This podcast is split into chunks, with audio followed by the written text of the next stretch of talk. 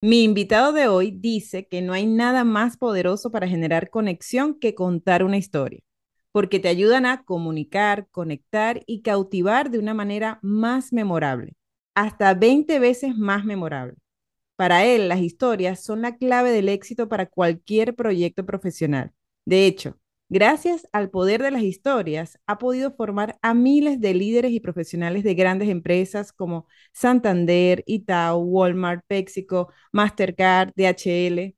Le apasiona lo que hace y está convencido que todos podemos llegar a ser grandes líderes y comunicadores si nos convertimos en grandes contadores de historias.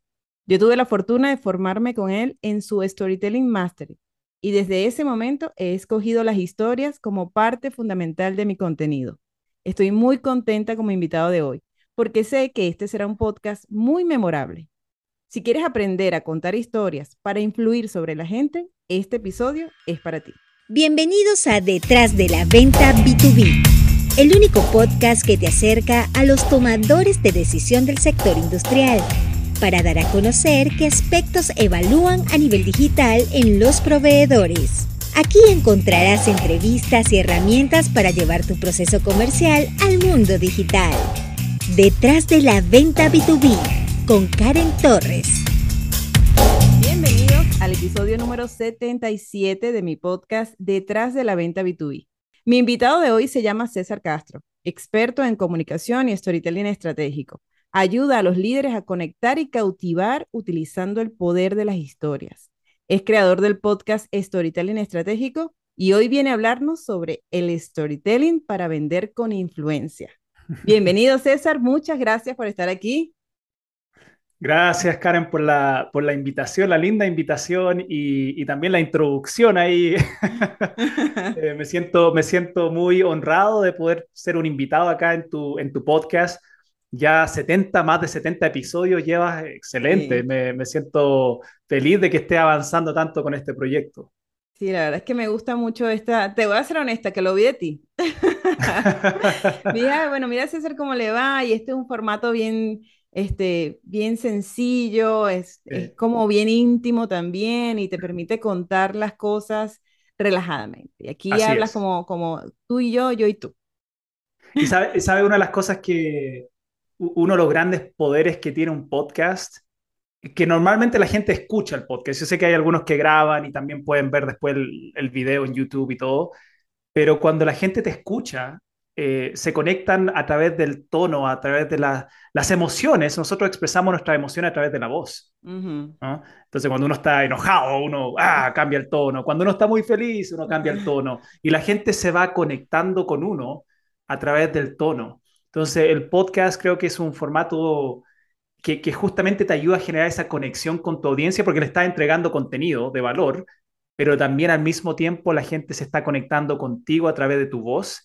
Y, a mí me ha pasado en el, en el podcast que tengo de Storytelling Estratégico que, que hay gente que, que me dice, me, me mandan a veces correos y me dicen, como que yo soy ahora, soy parte de su familia casi porque me escuchan todo el día o cuando van al gimnasio o cuando están en la casa haciendo arreglos, están escuchando el podcast, entonces se sienten como que ya te conocen. Claro. Y, y eso para un vendedor, pensando también aquí para los vendedores, es súper potente porque ustedes saben que si logran que su audiencia o su cliente se conecte con el mensajero, después es mucho más fácil que se conecte con tu mensaje. Así, de hecho, tú sabes que hoy hice una encuesta, ya, ya, y vamos a empezar con las preguntas. Hice una encuesta para saber cómo la gente había llegado a mi perfil, ¿no? Y, eh, y una persona me puso, yo no recuerdo cómo me acerqué a ti, pero ya yo siento que te conozco de toda la vida, ¿sabes? De, de la constante de estar presente, decir hola, aquí estoy, y contar historias y generar contenido y hacer vida tanto, tantas veces en la red. Entonces, cuando te dice alguien así, oye, yo siento que ya te conozco, dices, lo estamos logrando. Así es. Así es. Ahora, mira, tú sabes que, bueno, nosotros dos hablamos de storytelling como si todo el mundo supiera este término, ¿no? Entonces, lo primero, antes de arrancar, es, ¿qué es el storytelling para el que nos está escuchando? La definición más simple es, storytelling es el arte de poder comunicar utilizando las historias. ¿okay? Las buenas noticias es que todos hacemos eso. Todos ya, ya de alguna manera somos storytellers porque está programado en nuestro ADN y en nuestra, en nuestra neurología el comunicar con historias. Nosotros como, como seres humanos nos hemos estado contando historias por más de 100.000 años. Entonces, ya es algo que hacemos naturalmente. Cuando uno está tratando de ordenar información, cuando tú vas por el día pensando, uno está contando historias. Eh, siempre doy el ejemplo de que cuando uno llega a casa en la tarde y, tu hijo, tu hija o tu, tu cónyuge te preguntan cómo te fue, uno normalmente eh, y estoy casi seguro que ninguna persona acá saca una presentación PPT con bullets, ¿no? Eh, mira, este es el, el 1, 2, 3 de lo que hice hoy, como normalmente haríamos una presentación. Uno lo que hace cuando te preguntan, bueno, ¿cómo te fue? ¿Qué hiciste? Empieza a contar historias. Mm. Oh, ¿sabes qué? Hoy llegué a, mi, a, una reunión con un cliente y no, no vas a creer lo que me pasó. Y, y empezamos naturalmente a comunicar con historias mm. porque es lo que hacemos los seres humanos. Entonces, Storytelling es el arte de comunicar utilizando las historias. Yo hablo de storytelling estratégico y le agrego ese concepto de estratégico porque lo que trato de enseñar es más que solo cómo comunicar con historias, porque creo que eso ya es algo que de alguna manera hacemos.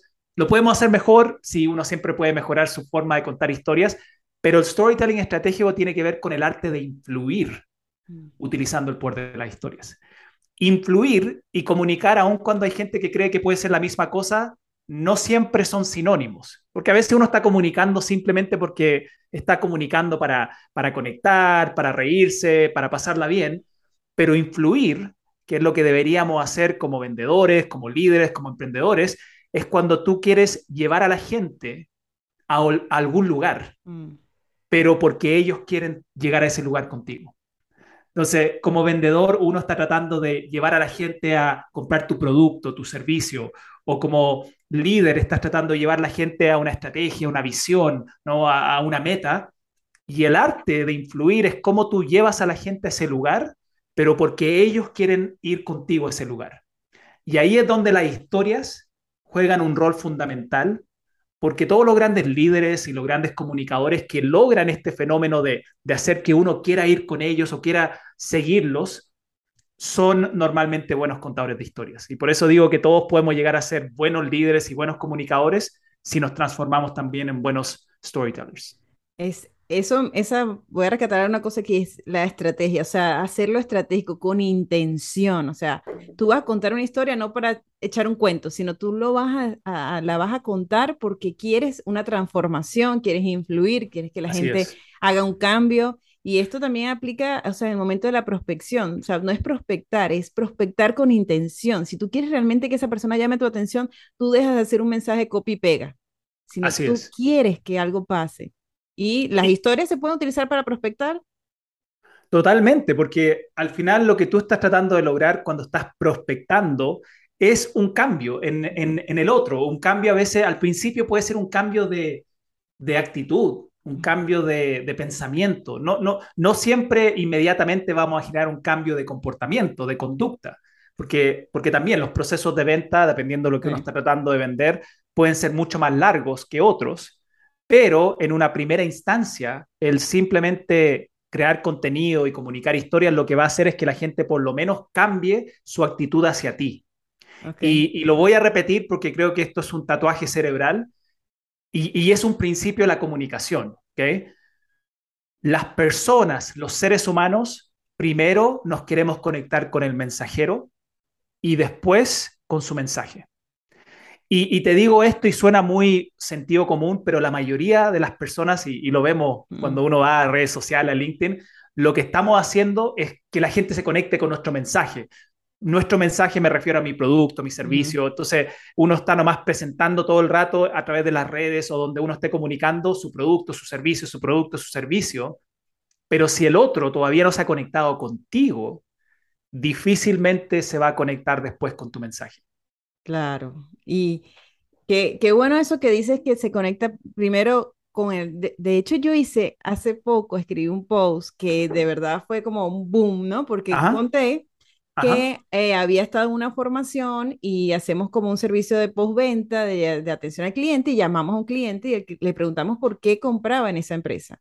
Y el cliente respondió que él compraba por la vendedora, que él agradecía era la vendedora, porque si ella no se hubiera acercado, él no hubiera hecho ese cambio en su vida y que entonces cuando él le toca recomendar la empresa, él recomienda a la vendedora. Así es. Ese, ese mensaje es, nosotros nos conectamos con el mensajero. Por eso no, los mensajes, los posts no pueden ser tan informales o tan impersonales. O sea, tú quieres que se enamoren de ti. Sí, y mira, tú lo ves en, en LinkedIn, por ejemplo, que sé que es una red que, que, tú y yo igual usamos y si, y si uno está en el mundo B2B, eh, de venta, lo que sea, debería estar en LinkedIn. Ese debería ser su principal plataforma para estar creando contenido. Una de las cosas de los fenómenos interesantes que uno ve en LinkedIn es que los posts que generalmente se viralizan, que tienen miles de interacciones, son los posts donde la gente comparte alguna historia personal. Mm. Eso, si, si, tú compartes un post donde no vas a estar compartiendo los tres tips para vender mejor, eh, eh, a veces agarran un poquito. Si tú eh, compartes un post donde estás vendiendo un producto o servicio, son los que menos, menos normalmente la gente interactúa. Pero si tú compartes un post donde compartes una, una historia de, de, de, algo que te pasó, de, de, una enfermedad que tuvo tu hijo, esos tienen miles y miles de recomendaciones, de comentarios, porque los seres humanos nos conectamos con esas experiencias personales. Ahora, muchas personas cuando comparten una historia personal, a veces lo están haciendo como una manera también de terapia. Sí. ¿no? Comparte una historia de algo que les pasó, tuvieron un cambio de trabajo, estuvieron un año sin trabajo, por fin encontraron un trabajo, entonces cuentan la historia. No lo están pensando como, como estrategia, lo están empezando nomás como, ah, quiero, quiero compartir con el mundo lo que me pasó. Y claro, y tienen miles y miles de, de, de, de reacciones pero es como, es como un one hit wonder que se llama, que es, es como en, en, la música se, se, usa el concepto de one hit wonder cuando alguien crea una canción que, ah, increíble, y después nunca más crean otra, crean ese post que genera mucha interacción, pero como no lo hicieron con estrategia, después de ese post es como, no sé qué más compartir. Pero si yo fuese un vendedor y entiendo este principio de que la gente primero se conecta con el mensajero y después con su mensaje, puedo compartir un post como este que va a generar mucha interacción, ya la gente va a empezar a, ver quién eres, eh, qué compartes, y después si posteriormente a eso sigues compartiendo algunos posts con contenido de valor, como de, tips, y después algunas historias, contenido de valor, algunas historias, y después un producto un servicio, te aseguro, te aseguro que vas a tener mucho más gente que va a comprar tu producto al final de ese proceso que si solo estuvieran nomás todos los días hablando de tu producto. Así, y eso me trae una frase que tú también dices mucho, que la gente no quiere escuchar tu historia, sino quiere escucharse en tu historia. Así es. ¿Cómo es eso? ¿Cómo pasan esas cosas? Cuando, cuando uno cuenta una historia, claro, a veces, y, cuando yo me di cuenta de esto, porque este es un principio psicológico, que yo soy psicólogo también de profesión, entonces me gusta cuando, cuando estoy aprendiendo, incluso el tema del storytelling, cuando, cuando ya lo empecé como a, aprender más desde la teoría, porque los que han escuchado mi historia, yo aprendí storytelling desde niño, en el colegio. ¿ya? Por suerte fui a un colegio donde, donde enseñaban storytelling a los niños y más que una metodología, lo que hacían era, eran, te, invitaban a contar historias y, y, uno competía y, al final ya a los 11, 12 años empecé a mejorar y, y, competí, gané la competencia regional y me invitaron a un festival de storytelling importante acá en los Estados Unidos. Pero era algo que yo hacía como niño porque, porque era un hobby nomás, era, era algo entretenido. Entonces después ya como adulto, cuando, cuando empecé a ver que había una necesidad para esto y empecé a, a crear una, una, teoría, una metodología, eh, a mí me gusta siempre tratar de entender la parte psicológica de todo esto. Entonces, hay un, hay un principio psicológico que tiene que ver con cómo los seres humanos, eh, cómo nos conectamos con ciertas cosas. Y uno, uno cree, y, muchos de mis clientes a veces cuando están armando historias, como que dicen, quiero armar una, una, historia increíble porque están pensando en que ellos quieren verse bien. Y, y yo siempre les digo, mira, está bien, podemos armar una buena historia y, y, puede ser que la historia sea increíble y tú la vas a comunicar de una gran manera, pero primero tenemos que pensar en qué historia puedes contar donde tu audiencia va a resonar ¿no? o, o, o, o se van a identificar. ¿Por qué? Porque los seres humanos todo el día, cuando andamos por la calle, cuando estamos en nuestro trabajo, cuando, estamos siempre viendo el mundo a través de nuestra propia historia. ¿Okay? Uno cuando va caminando por la calle, tú no estás pensando en qué historia debería, qué, historia está pensando esa persona, qué historia. No, uno está en su mente eh, creando sus propias historias, dándole significado y sentido a, a todo lo que está pasando a nuestro alrededor a través de nuestras historias.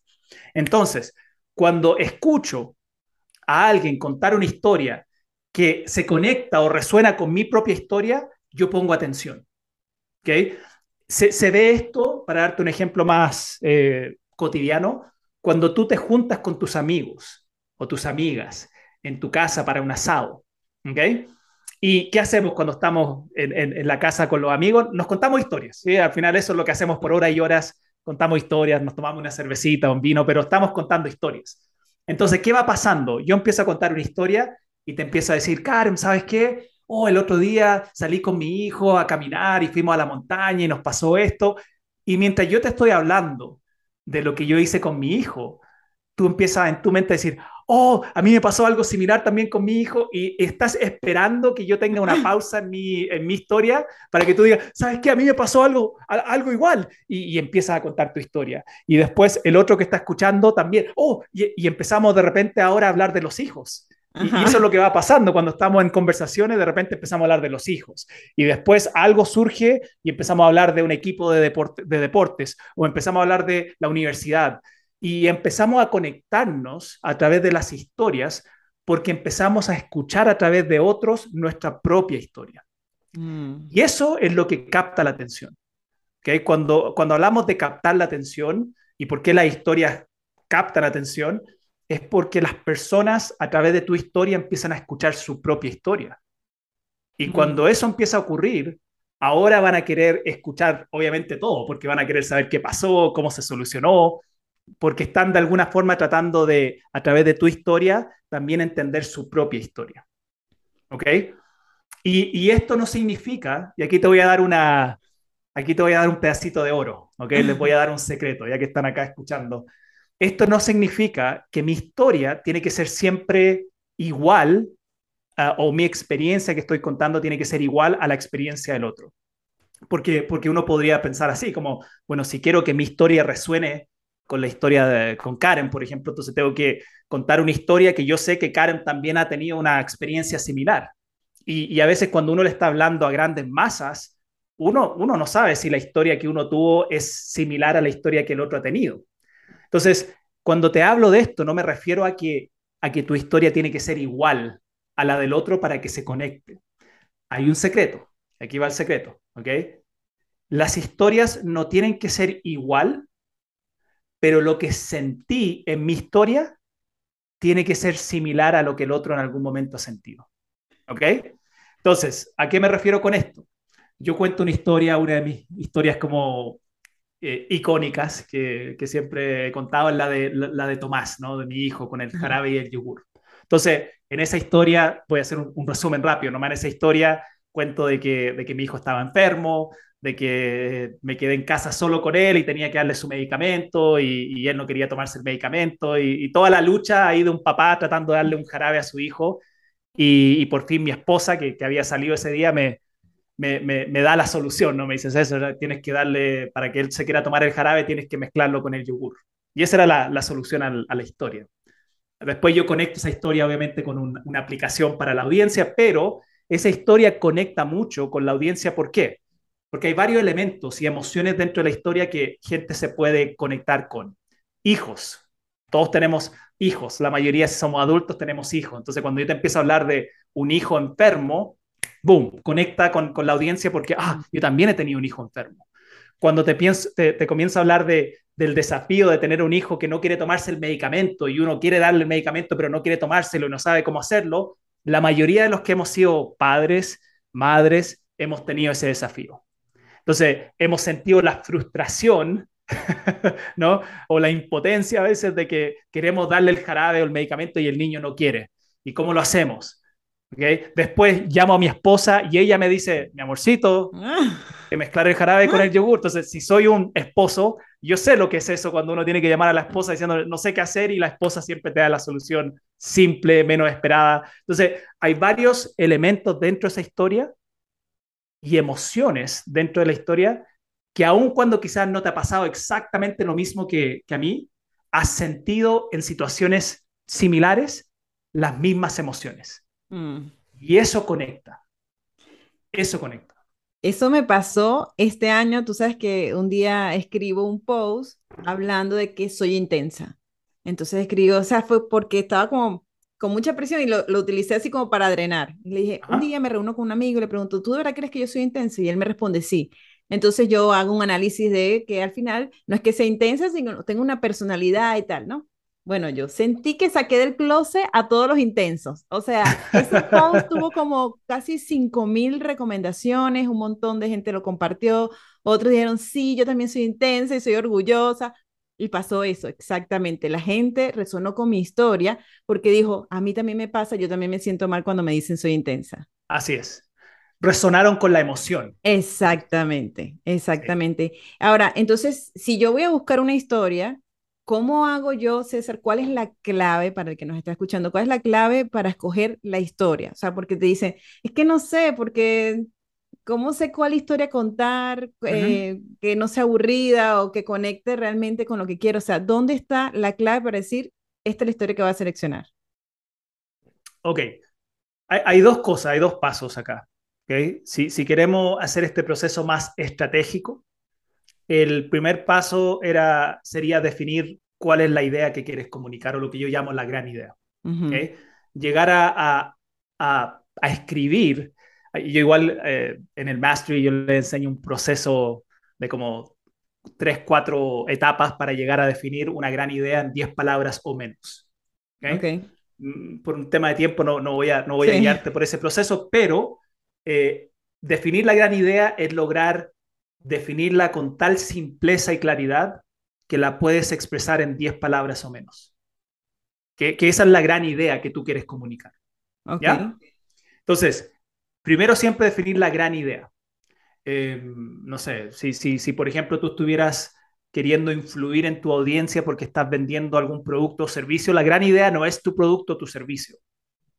Porque muchas veces la gente como, oh, mi gran idea es, eh, quiero que me compren. No, eso no es, ese es, el, ese es el resultado que tú quieres lograr. La gran idea es lo que tú le quieres decir para influir en que ellos te quieran comprar. ¿Ok? Y todo vendedor y todo, todo, todo creador de contenido, cuando tú estás tratando de llevar a la gente a comprarte algo, no vas a influir en una audiencia para que quieran comprarte solamente diciéndoles, compren. ¿ok? Tú para llevar a la gente a querer comprarte, tú tienes que poder definir bien qué es lo que ellos necesitan entender, como mi producto, mi servicio, algún, algún beneficio está tratando de darles algún problema está tratando de resolver, eh, algo está tratando de, hacer mi producto, mi servicio que puede ser muy beneficioso para mi, para mi cliente.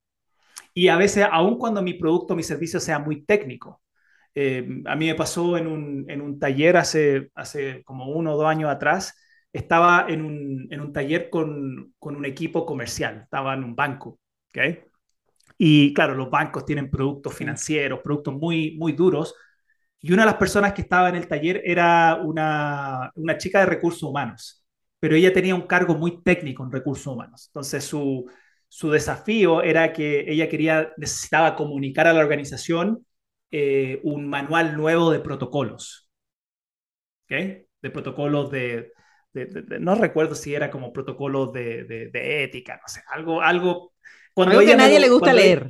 Claro, cuando ella te lo planteó, como, mira, yo tengo un manual que es de protocolos de, de, de, procesos, no sé, eh, ella misma, ella misma cuando me lo estaba contando, veía en su cara que no era algo que la entusiasmara mucho, era como, mira César, bueno, eh, yo tengo que, yo tengo que hablar de un, de un manual de protocolos, como, no es, yo entiendo crear una historia si tengo que hablar acerca de trabajo en equipo o de sinergia o de servicio al cliente, pero yo tengo que hablar de un manual de protocolos. ¿Cómo lo hago para darle emoción a eso? Y, y yo le, la, escuchaba y le dije, mira, déjame hacerte una pregunta, que esta sería la pregunta que yo le haría a alguien si está pensando en su producto o su servicio. Eh, ¿Por qué? ¿Por qué? ¿Por qué me debería importar a mí tu manual de protocolos? Y ella quedó como, hmm, ¿por qué? Bueno, porque, porque la organización es, necesaria tenerla. ¿Por qué? Eh, porque necesitamos tener un, un, orden y una estructura en, en, nuestra organización. ¿Por qué? Y empecé a, a, hacer este, este, este, ejercicio del por qué, por qué, por qué, hasta llegar. Y, y le tuve que preguntar por qué como cinco o seis veces, ¿ya? Pero finalmente, finalmente, llegamos a esta respuesta. Porque en la empresa somos como una familia. Y como una familia necesitamos tener ciertas, ciertos comportamientos para que esto pueda funcionar. Mm. Y cuando me dijo eso, incluso lo dijo y yo no lo dije más por qué. ¿eh? Cuando llegó a eso, yo nomás la quedé mirando y ella misma dijo, wow. Entonces, esto ya no es un manual de protocolos, ¿no? Que, que, tengo que comunicar porque la empresa me dijo que tengo que comunicarla. Esto es un manual que nos ayuda a ser como una familia.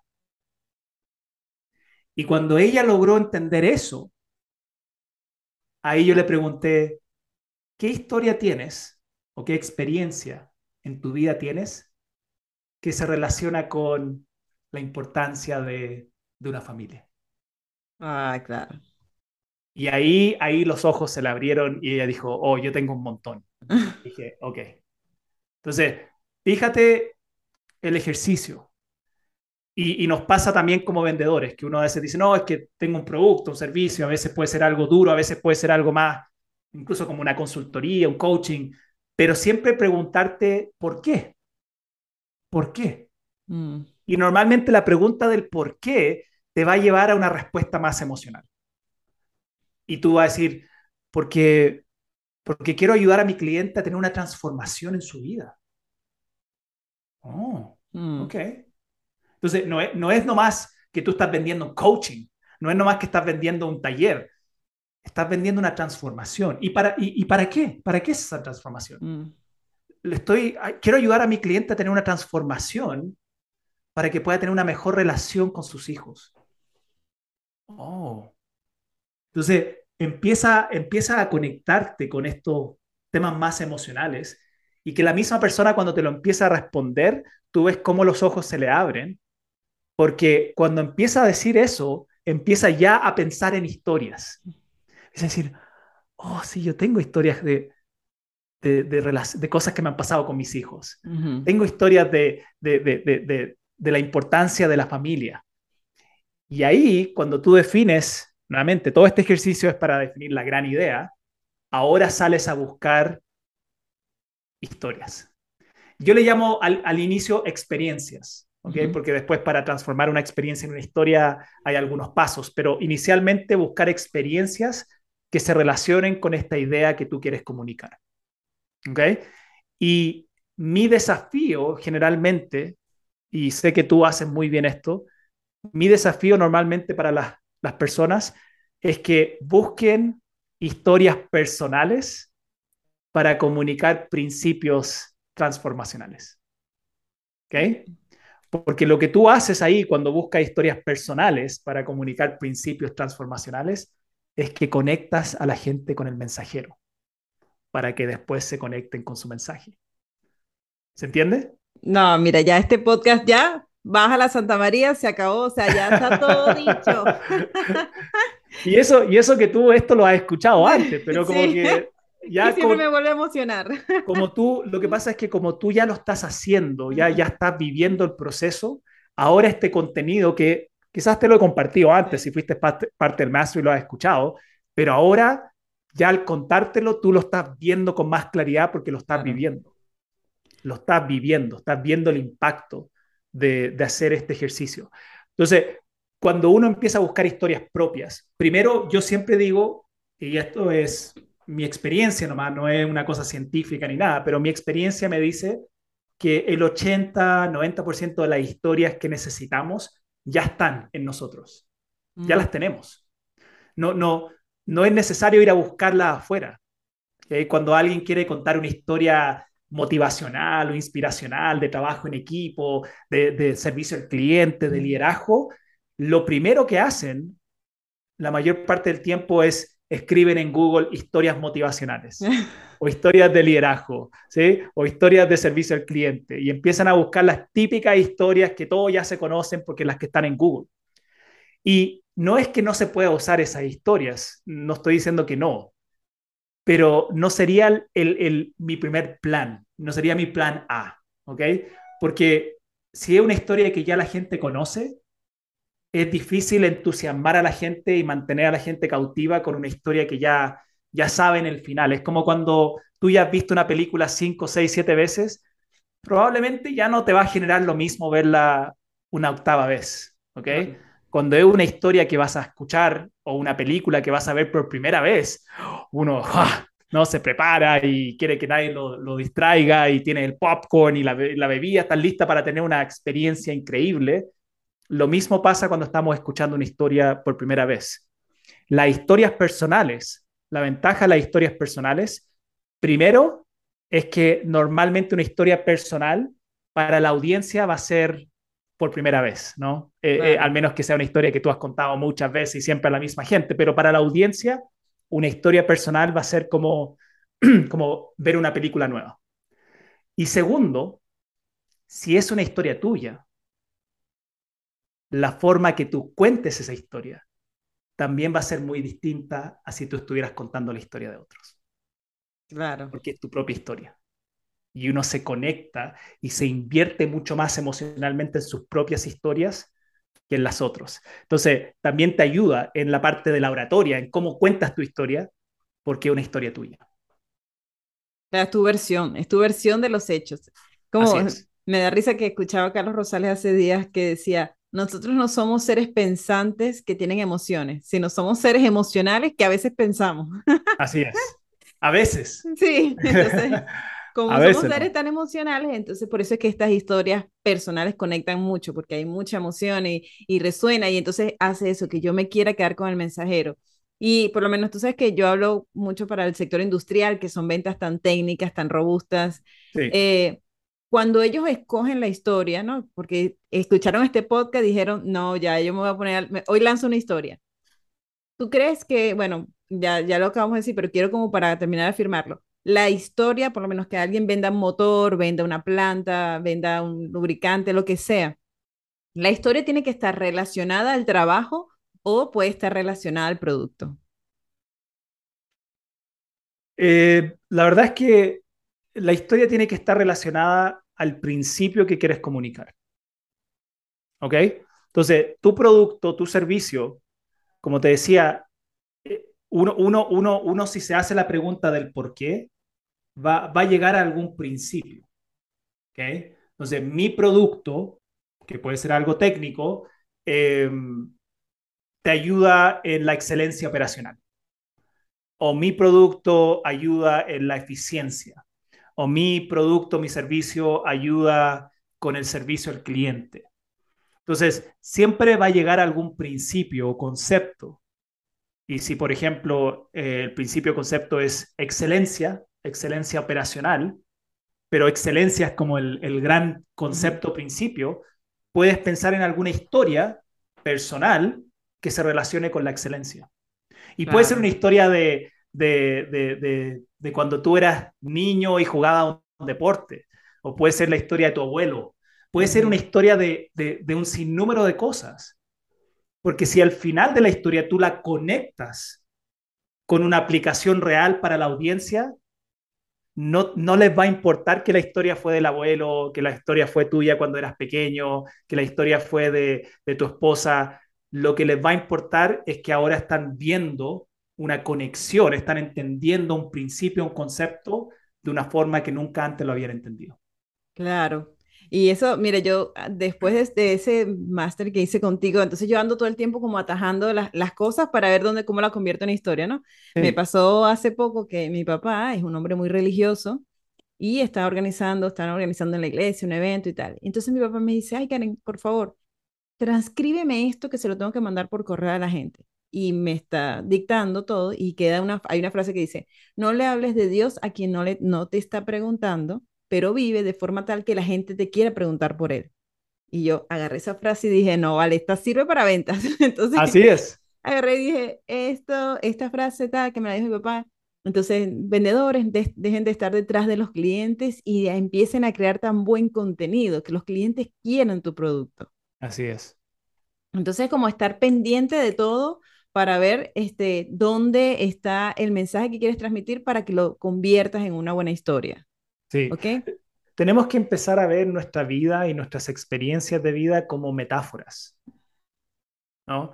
Eh, cuando, cuando uno hace este cambio de chip, de darse cuenta que todo alrededor puede ser una metáfora para enseñar algo, eh, tu vida y todas las experiencias de tu vida se convierten en tu sala de juegos, en tu playground.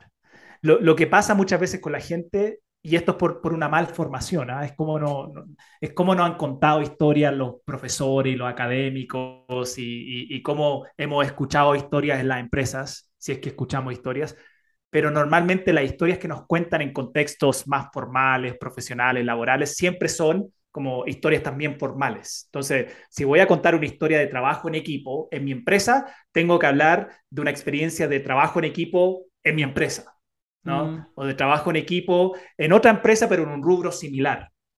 Y, y, está bien, no, esas son historias literales, se llaman. Y, y, también las historias literales te pueden servir, no, no es que no, no funcionen.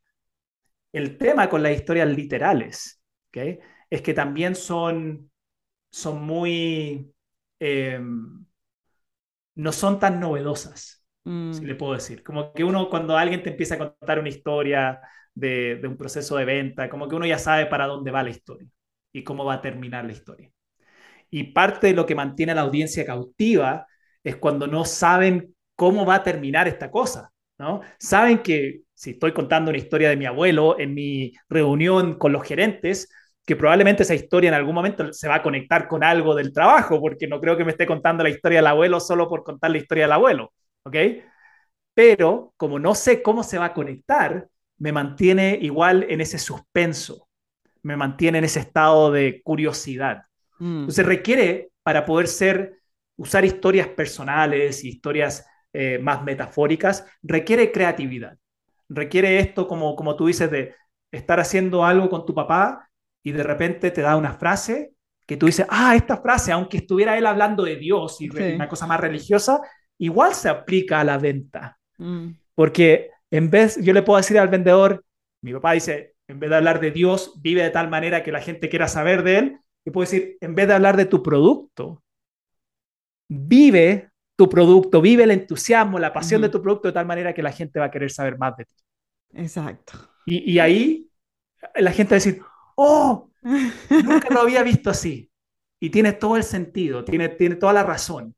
Entonces, aun cuando es un mensaje que hemos escuchado antes, ahora lo estoy escuchando de una forma nueva, mm. porque viene a través de una historia que, que no es común. Y eso eh, aumenta la probabilidad de, de retener la información porque la estoy recibiendo como algo nuevo.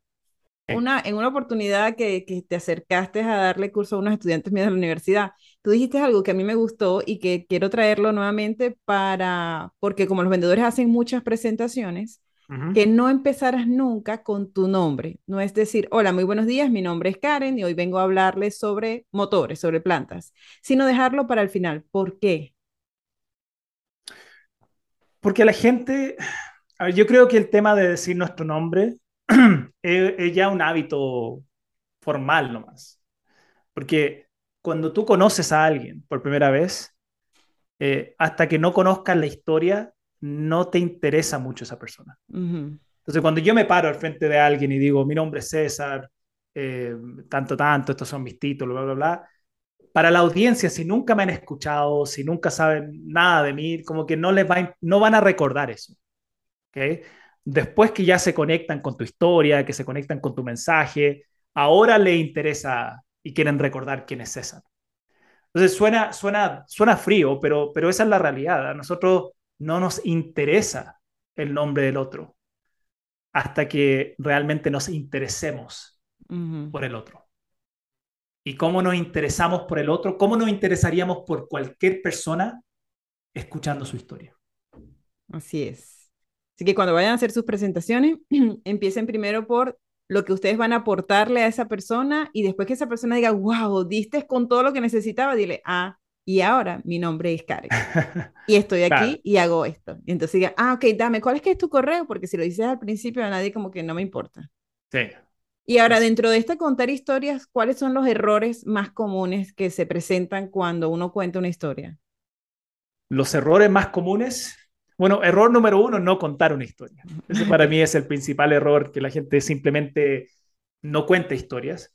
Segundo error es que más que contar una historia, hacen un resumen. Un resumen, digamos, un, como un resumen eh, biográfico, ¿no? Entonces, eh, uno se para frente a la, audiencia y dice, bueno, yo eh, llevo cinco años trabajando acá en esta empresa y, comencé en, el cargo tanto, tanto, y después de cuatro años eh, me, ascendieron a un nuevo cargo porque me fue muy bien y llegué a ser número uno y ahora estoy acá frente a ustedes. Y para la persona, está pensando, oh, yo conté una, historia porque les conté de que empecé aquí hace cinco años. Una historia y esto es otro tatuaje cerebral para que te quede bien grabadito. Una historia es un momento específico, con personajes específicos, que se enfrentan a un problema específico y lo solucionan. ¿Okay? Te diste cuenta que repetí la palabra específica varias veces. y eso lo hago con intención. un propósito específico, ¿ok? Que es que entendamos que una historia no es un resumen de eventos. Ah, y, ojo, hay momentos para eso también. A veces en una presentación uno quiere nomás como hacer un resumen de, los hitos del año pasado. Y está bien, no, no estoy diciendo que eso no, no funcione, pero no digamos que eso es una historia. Ahora les voy a contar la historia. No, no, no. Eso es un resumen, ¿ok?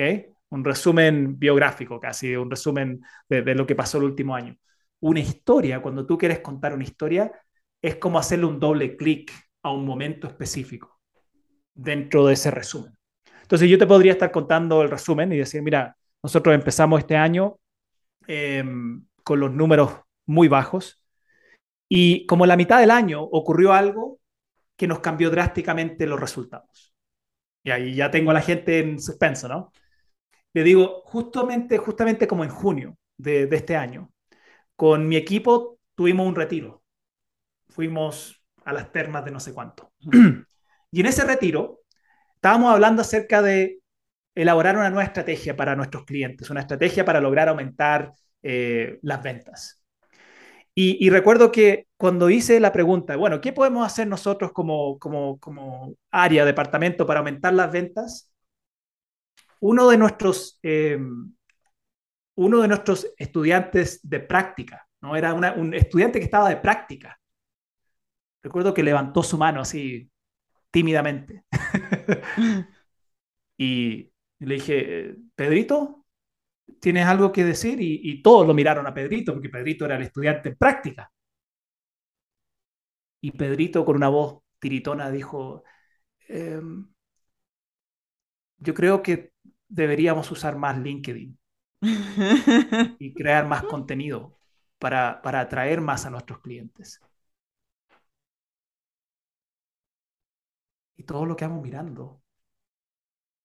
Dijimos, tiene toda la razón, Pedrito. Y desde ese día en adelante comenzamos a crear contenido en LinkedIn. ¿Y saben lo que pasó? Miren, les voy a mostrar esta gráfica. Este es junio. Mm. En julio, después de un mes de crear contenido en LinkedIn, miren, nuestras ventas aumentaron en un 40%. Ahora, déjame hacerte una pregunta. ¿Pudiste ver a Pedrito? Claro. ¿Te imaginaste a Pedrito? Ese alumno Hasta el lugar y todo. El lugar. ¿Te imaginaste Pedrito ahí con la voz media tiritona porque el alumno en práctica, ¿no? El que menos uno esperaría que te diera una idea así, la comparte y, y cambia drásticamente el resultado. Eso que yo acabo de hacer se llega muy distinto a si yo solo hubiera dicho, miren, empezamos el año con números muy bajos, pero justo como la mitad del año empezamos a crear contenido y, bueno, nuestros resultados aumentaron eh, en un 40%. Ok. Mm, qué bueno, interesante. Ah, next. ¿Eh? Entonces, ¿qué hice para lograr conectarte y llevarte a vivir un momento? Te conté una historia, te llevé a un momento específico, con personajes específicos que se enfrentaron a un problema específico y que lo solucionaron. Claro, claro. Entonces ya saben, no es lo mismo contar una historia que hacer un resumen. Así es. No es contar un resumen. es, ajá, y ahora dentro de esa historia, una clave es el obstáculo, ¿verdad? Que tiene que haber en todas las historias. El obstáculo siempre tiene que ser un problema o, o cómo puedo presentar, porque mira, una vez, una vez, como, bueno, ya he hecho este curso contigo y, lo, y dentro de mi formación enseño de storytelling, ¿no? Ajá. Eh, estoy diciendo a la gente, bueno, vamos a hacer las historias y la chica hace la historia y dice, eh, y nuestro producto nunca llegó. Y yo, no, chica, tampoco vas a echar de tierra a tu empresa. O sea, el obstáculo no puede ser que tú vas a poner mal tu empresa. O sea, di, o sea, no, sí, búscate otra historia que no, no, tampoco perjudique a la empresa, porque eso es una Claro, cosa bien importante. El claro. obstáculo que tienes que presentar en tu historia, que se tiene que desarrollar dentro de tu historia porque forma parte de la estructura, ¿cómo lo podrían eh, relacionar? Sí, a ver, cuando uno está contando historias eh, más de marca, Ujú, ¿ok? Porque por un lado estamos hablando de historias personales, pero también cuando cuento historias más de marca, eh, normalmente lo que yo haría es que transformaría tu producto, tu servicio en la solución de la historia. Claro. ¿ok? La, tu producto tu servicio es el, eh, es el héroe, el, el, que viene a salvar el día para dejar, como tú decías, tu, tu empresa bien parada. Entonces podría contar una historia, si yo soy, por ejemplo, una empresa de, estaba pensando como UPS, como una empresa de, ujú. que, que, que hacen repartos Envío. de cosas, ¿no? Y, y, y, puedo contar una historia de un cliente que, que quedó, no sé, tirado en un lugar y no, no, tenía, no tenía acceso a nada y bla, bla, bla, y necesitaba un celular, un teléfono, bla, bla, bla, y, y llamó a UPS, ¿no? El único lugar, y estaba metida en el desierto, en un lugar que nadie más llegaba, y UPS llegó. Nosotros llegamos, porque llegamos a los rincones del mundo. Claro. Llegamos a donde nuestro cliente está. Y eso es lo que nos hace distinto, porque nosotros siempre vamos a estar donde va a estar nuestro cliente. Ok. Entonces, ahora yo estoy como haciendo medio un slogan ahí, pero, pero si yo contara la historia, ahora no te conté una historia, te hice un resumen, pero si contara la historia, te contaría la historia de, ¿saben qué? Hace dos años atrás escuché una, una experiencia de algo que les pasó a nuestro cliente y que creo que comunica muy bien lo que nosotros queremos lograr como marca, como empresa. Y ahí empieza a contar la historia. Había un cliente que le vamos a llamar Karen.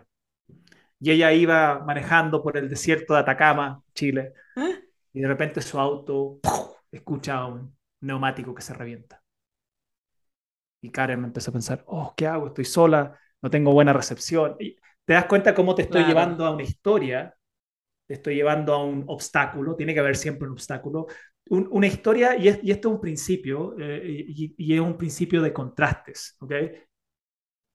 Para que la solución tenga emoción y para que la solución sea algo que, que queremos, tiene que haber un problema anterior.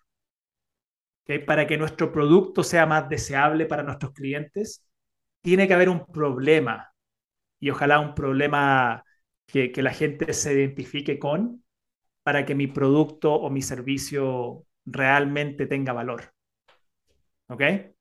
Porque la gente está buscando, cuando, cuando producto o servicio está buscando una solución. Entonces, cuenta una historia de un problema real que tienen los clientes y cómo tu producto o tu servicio viene a salvar el día y te va a dar cuenta cómo, cómo tu, tu, tu brand, cómo tu marca va a empezar a tener un, un, un sentido distinto para esa persona y para las personas que han tenido problemas similares. Pero siempre tiene que haber un obstáculo, porque el obstáculo fuera de generar emoción, eh, donde más podemos jugar con la emocionalidad en el, en el obstáculo, también el obstáculo le da sentido a la solución. Ok. Si no hay un problema, entonces es, es como el, el, famoso dicho de si no has probado, si no has probado lo amargo, nunca podrás saber lo que es dulce. Exacto. Si tú a un niño le das toda la vida azúcar, nunca le das nada salado. El niño va a llegar a un punto que no va, de, no va a distinguir lo que es dulce. Mm. La manera que nosotros como seres humanos distinguimos eh, es por contrastes. ¿okay? Entonces, cuando uno dice, me siento feliz, es porque ha sentido tristeza. Cuando uno dice, me siento, me siento eh, no sé, me siento, me siento tranquilo, es porque te has sentido también momentos de estrés. de estrés ¿okay? no, no podríamos distinguir lo que es felicidad si es que no sentimos lo opuesto. Hay, hay una película muy, muy buena que explica esto que se llama, um, e, es una película de las emociones. Ah, intensamente. Intensamente, de Pixar, ¿sí? Y, y, en, esa, en esa película están reflejadas las, las emociones primarias, que todos tenemos las cinco emociones primarias, felicidad, tristeza, disgusto, rabia, miedo, etc. Y, y la historia, en resumen, como que estaba tristeza y, alegría, felicidad, siempre quería cambiar a tristeza, porque tristeza todo lo que tocaba se ponía triste, ¿no? Y tristeza siempre andaba como arrastrándose por el suelo y felicidad quería que tristeza fuera feliz y no entendía por qué y, como que le molestaba felicidad a tristeza. Y en un momento hacia el final de la película, em, ella justo agarra como una pelotita donde están los recuerdos y agarra una pelotita de un recuerdo donde la niña, que ellos están dentro de la mente de la niña, falla un tiro, un tiro importante porque ella juega hockey y falla justo un tiro como para ganar el partido. Y, la niña se pone triste. Y cuando normalmente los recuerdos eran tristes, se ponía azul la pelotita. Se pone triste. Y cuando ella se pone triste, la mamá y el papá vienen y, abrazan a la niña porque ven a su hija triste. Entonces, ¿qué, ¿qué es lo que la tristeza genera? Y esto es un tema importante porque ¿por qué existen las emociones? Todas tienen un, un propósito evolutivo. La tristeza existe para que otros nos consuelen. Mm. Por eso existe la tristeza, porque la tristeza nos permite conectar más con otros.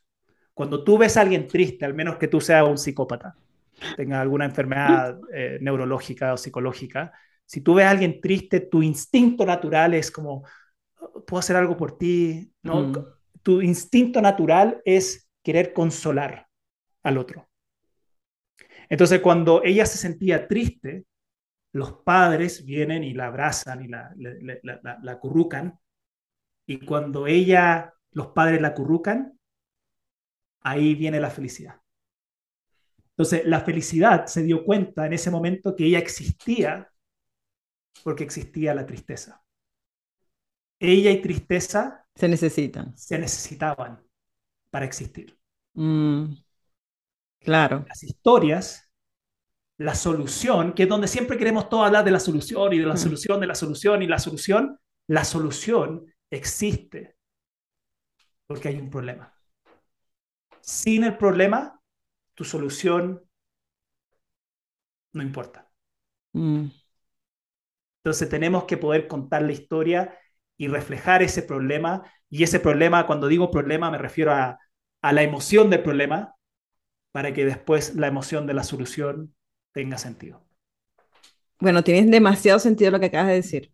Y espero que esto, eh, el que salga inspirado de este podcast, que quiera crear una historia, que entienda que nadie quiere escuchar que tu, tu producto siempre triunfó, siempre hizo feliz a la gente y que todo el mundo fue un éxito, sino que, oye, cuenta donde la gente realmente ha necesitado tu producto porque estaba en una situación X y quería llegar a una situación Y y tú lo ayudaste a transitar para llegar a ese punto. Porque si no es como, ah, si siempre fue bueno, no es real, no conecta. La gente necesita e, ese antes y después. Y de hecho, hasta sirve para los testimonios. Yo cuando le digo a los vendedores, si van a pedirle testimonios a sus clientes, los testimonios tienen una estructura, un qué pasaba en la vida del cliente antes de encontrarte me pasaba esto, no encontraba, no tenía, no sentía, no vivía. Y luego me encontré con fulano y entonces me atendió muy bien, hizo esto, hizo esto y ahora tengo estos resultados. Y eso funciona para que la gente diga, ah, yo he vivido eso. Pero si yo digo solamente que recomendado César, 100%, es como, ¿por qué? Entonces tienes que decir como un antes y un después para que la gente lo entienda. Así que, mira, este podcast ha estado, César, de verdad, esto ha sido una clase magistral de storytelling. El que, que no lo escuchen lo una y otra y otra y otra vez, porque hay muchos mensajes ocultos, muchos mensajes acá que te dejan claro cómo escribir una buena historia. Y yo te lo agradezco muchísimo, te agradezco que hayas estado hoy aquí en en el episodio, que hayas dicho tanta información de valor. Espero que influya mucho para que los vendedores realmente quieran empezar a crear contenido contando historias que enganchan tanto y que suman tanto y que la gente, de la que la gente aprende de verdad. algunas palabras para despedirte, César. No, mira, bueno, uno se va dando cuenta cuando está conversando esto que, que, hay mucho, mucho contenido por detrás, que hay muchas cosas que uno puede ir a aprender. Ser un buen storyteller para mí es un, es un trabajo de vida, no es solamente algo que, que uno va a decir como es, como, es como ser un buen papá, ¿no? Es como que uno va a llegar a un momento donde decir, soy un buen papá. Uno siempre puede hacer cosas mejor o ser un buen vendedor. Entonces, para los que quieren seguir quieren comenzar esta aventura y si ya la comenzaron, quieren seguir el, camino de la aventura, sigan eh, aprendiendo, perfeccionándose. Eh, como tú dijiste al principio, yo tengo un podcast que se llama Storytelling Estratégico, que más, más fácil imposible. Así que busca en Spotify. Storytelling sin E, sino S. S es storytelling, es storytelling, no escriban S. Ajá. Storytelling, claro, eso es como está escrito como en inglés, ¿no? Storytelling y después estratégico si tú escribes eso en, Spotify, en, en, Apple Podcast, te va a salir. El único podcast de storytelling estratégico que, que existe. Ya tenemos más de 50 episodios. En cada episodio eh, comparto algunos tips, algún consejo, eh, alguna aplicación del storytelling. Entonces ahí, ahí ya tienes, ahí ya tienes mucha información. O puedes ir a mi página también www.cesarcastrov.com, todo eso junto. Y en mi página, cuando te, te metes a mi página, lo primero que va a tener como, como aviso es que puedes tener acceso a un curso gratuito. ¿okay? Eh, es un curso gratuito y tú bien lo sabes, ese curso antes no era gratis, era un mm. curso que la gente pagaba. ¿okay?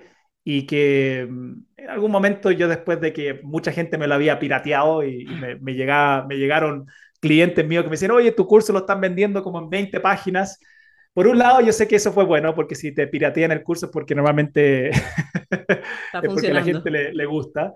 Pero como había tanta pirateada de mi curso, al, final decidí regalarlo y, usarlo como una forma de, traer más gente a, conocer, a conocerme a mí, a conocer el storytelling.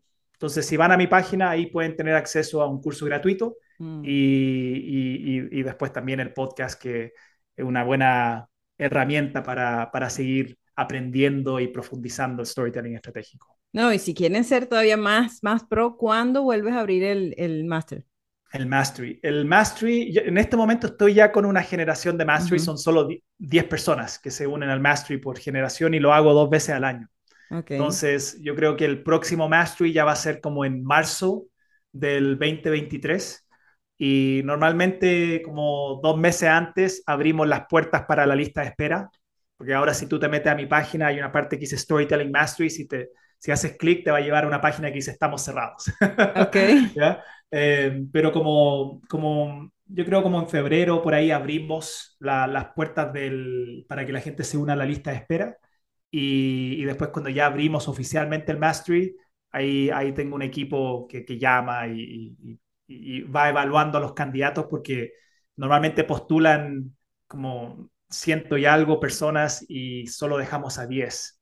Porque, porque es un programa muy intensivo, un programa donde yo estoy acompañándote por tres meses y, y, para poder dar abasto y saber que te voy a dar esa experiencia personalizada, eh, le pongo límite de 10 personas porque si no, no sería muy difícil poder hacerlo y está 100% recomendado, pero yo voy a seguir la estructura de mi, de mi testimonio.